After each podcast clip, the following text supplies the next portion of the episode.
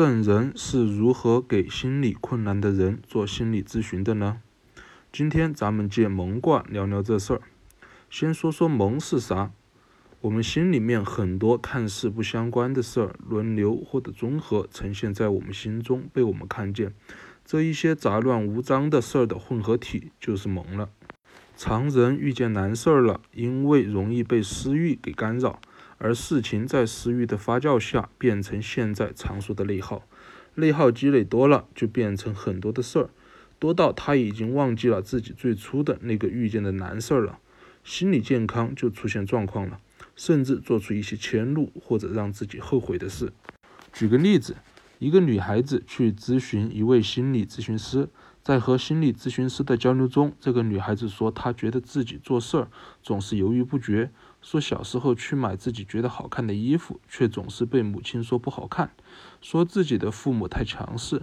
说自己小时候对旁人明明是好心，却总是被误会，还给自己贴上了一个太在意别人眼光的标签等等。这一系列事儿就是蒙了。这些蒙因圣人和求助者的交流而来，但圣人的做法可不是给寻求帮助的人开个十几天的咨询疗程，而是当下就解决了。我们看圣人是如何操作的。孔圣人在团传中说：“匪我求同盟，匪就是不正的意思。刚才提到的内耗、抑郁情绪，甚至因为情绪原因产生出一些迁怒他人、报复社会的想法。”都是属于匪而不正的范畴。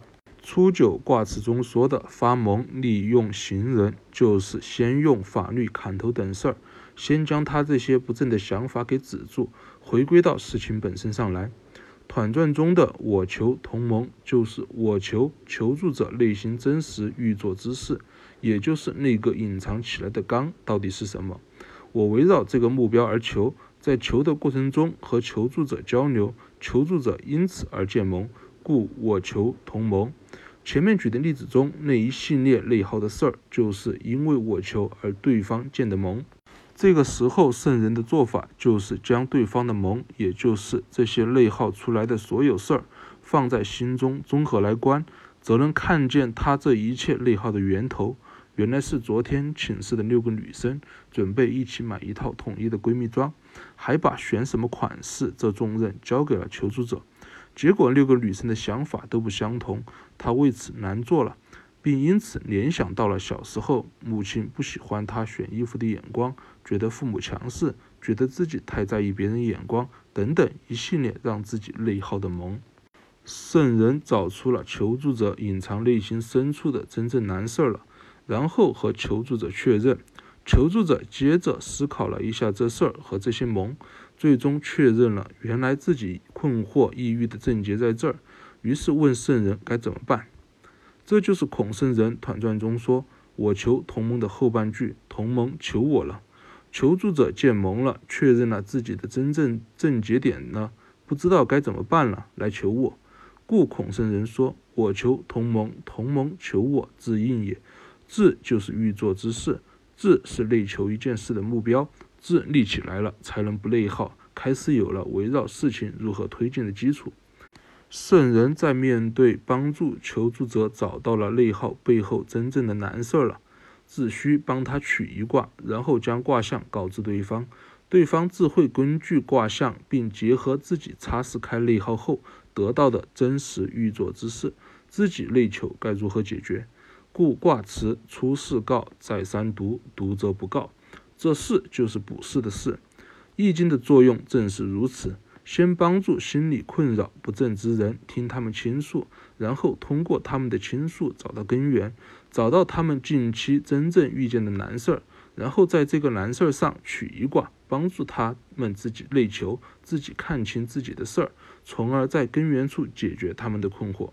故孔圣人在团传中说：“蒙以养正，圣功也。”这里说句题外话，这不二一年的时候，国家推出了社会心理服务体系建设的目标，一直到二三年底，通过我的多方搜寻资料，其实这个目标落实的很不顺利，特别是社区这块，实在太多了。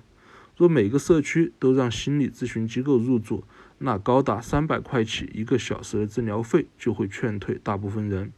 若每个社区都安排一个人出来参加心理咨询师的培训，大家基层工作人员都很繁忙，也实在不能尽心做这事儿。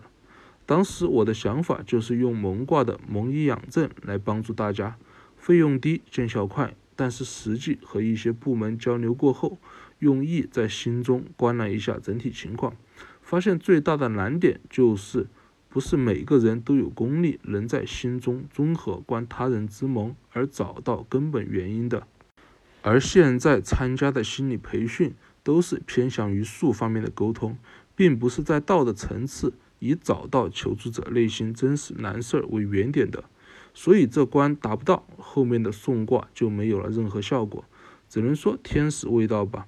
我也会留意相关的消息。当发现现阶段的培训能解决挖根本问题的时候，我再去继续推进围绕根本原因送卦这事儿。